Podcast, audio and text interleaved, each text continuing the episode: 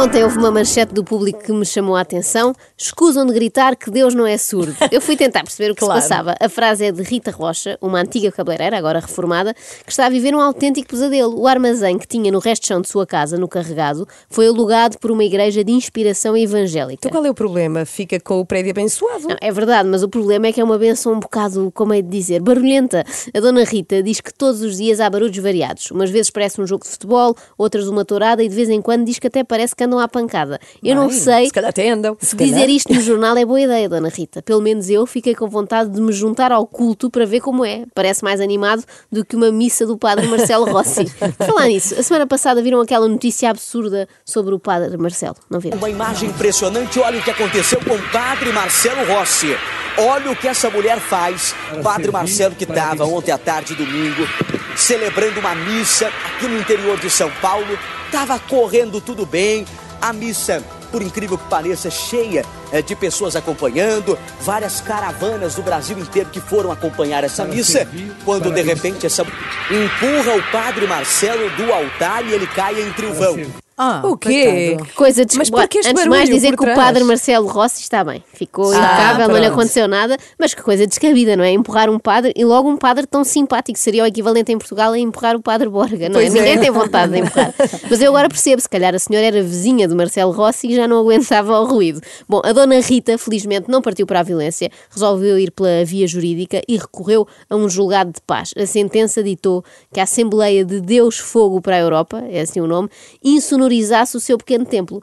O pastor responsável, ou irresponsável, Robson Ferreira, diz que a sua igreja é um organismo vivo e que faz barulho. Ele diz: a gente canta, louva, faz pregação, o ruído é uma parte importante da adoração. Posso até concordar, Padre Robson, embora estejamos habituados às igrejas católicas em que os crentes murmuram mais as orações, não é? Nós respeitamos as diferenças religiosas e de gosto musical também. Agora, tem é de respeitar o horário de repouso das pessoas. Fazer barulho, sim senhora, mas só das 8 da manhã às 8 da noite. O descanso é um direito fundamental. Até Deus descansou ao sétimo dia. Imagino que era se os vizinhos debaixo de Nosso Senhor se pusessem a fazer isto às 11 da noite.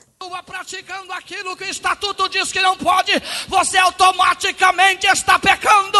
É mais ou menos isso. Se diz que brinco pode.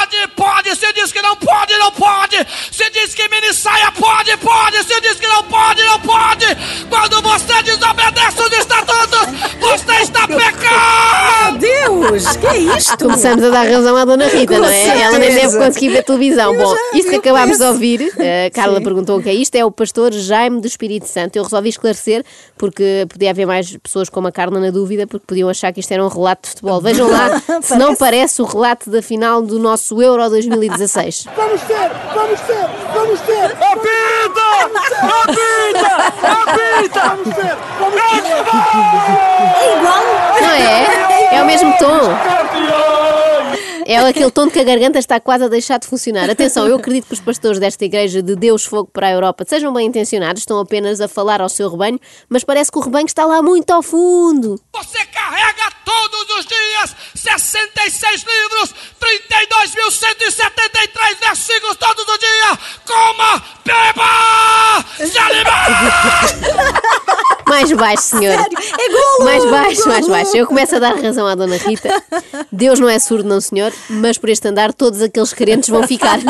Mas parecia que ele estava a falar dos alunos, não é? Em Portugal, porque ele diz: ele carrega 66 livros! Pois é. E depois ele diz: coma, beba, se alimente. Acorde com a Joana, a Ana e a Carla. Às três da manhã. Na Renascença.